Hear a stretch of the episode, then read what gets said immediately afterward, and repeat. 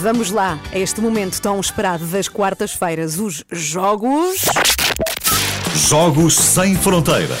Com Olivier Bonamici. É isso, sem fronteiras. Olá, Olivier, bom, dia. Bom dia. Bem-vindo, está tudo bem, muito obrigada. Olha, e ficamos felizes que trazes a modalidade de xadrez de volta.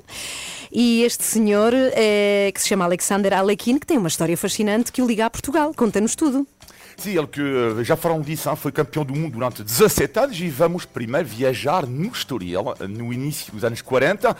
A Estoril, aliás, já, disseram isto também, era placa giratória da, da espionagem eh, por causa da, da neutralidade de Portugal durante a guerra e havia muitas pessoas, por exemplo, exiladas que ficaram hospedados nos hotéis da cidade. Um deles uh, é Antoine Saint-Exupéry, o autor do Pequeno Príncipe. Ah, não sabia que giro. Sim, Também não Ele sabia. ficou também do Estoril. E claro, lá está, no Hotel Palácio, foi lá que Ian Fleming criou uma personagem bem famosa associada a uma música bem famosa. Ok. Cá está.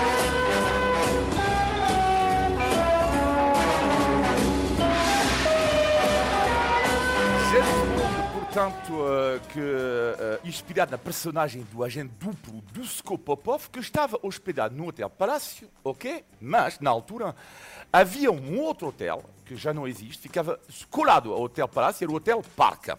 Bom, e os dois hotéis tinham um jardim em comum. Resumindo, o Hotel Palácio é para os, era para os peões dos aliados e o Hotel Parque é para os peões do eixo. E foi no Isso é Hotel incrível, sim. É incrível, sim. Mas um jardim em sabia-se. comum. Iam todos à praia juntos depois. Exato. E foi no Hotel Parque que foi encontrado morto no seu quarto em 1946. Uma foto incrível.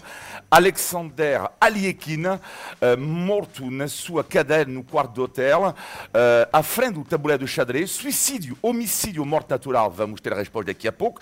Ele tinha 54 anos. eh, era, um, era um rei do xadrez. Aliás, na altura ele ganhava é genial do xadrez, que é o prémio da beleza.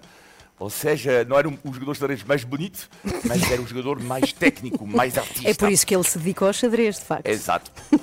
Aliekin capaz de jogar às cegas. Então vou explicar como- o que é que ele fez no Estoril. Ele entrava no casino eh, e jogava com dezenas de adversários de costas viradas. E era um campeão português de xadrez que lhe dizia: Alexander, o jogador A ataca de C2 para D3. O que é que tu fazes?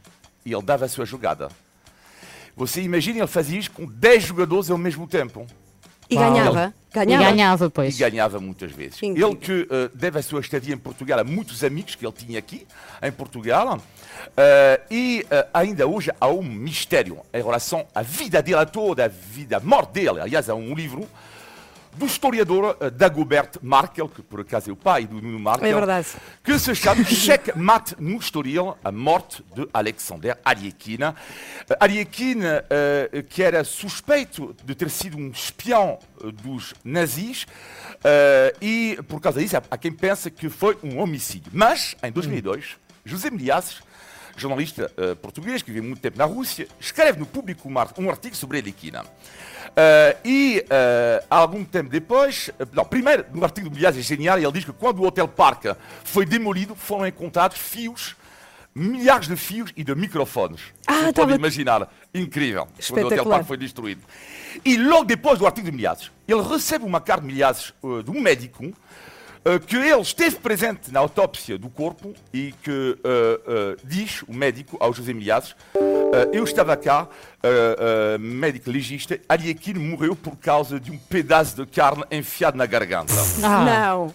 Se, Tenho portanto, de especulações e tudo isso, afinal, era um pedaço de carne. Já viste Não, mas, mas podem ter-lhe posto lá o pedaço de carne, não É, é? essa é a Para questão. ele sufocar. Ah, exatamente. Aliekin morre em 46 e é sepultado no cemitério do Alto de São João, 10 anos depois.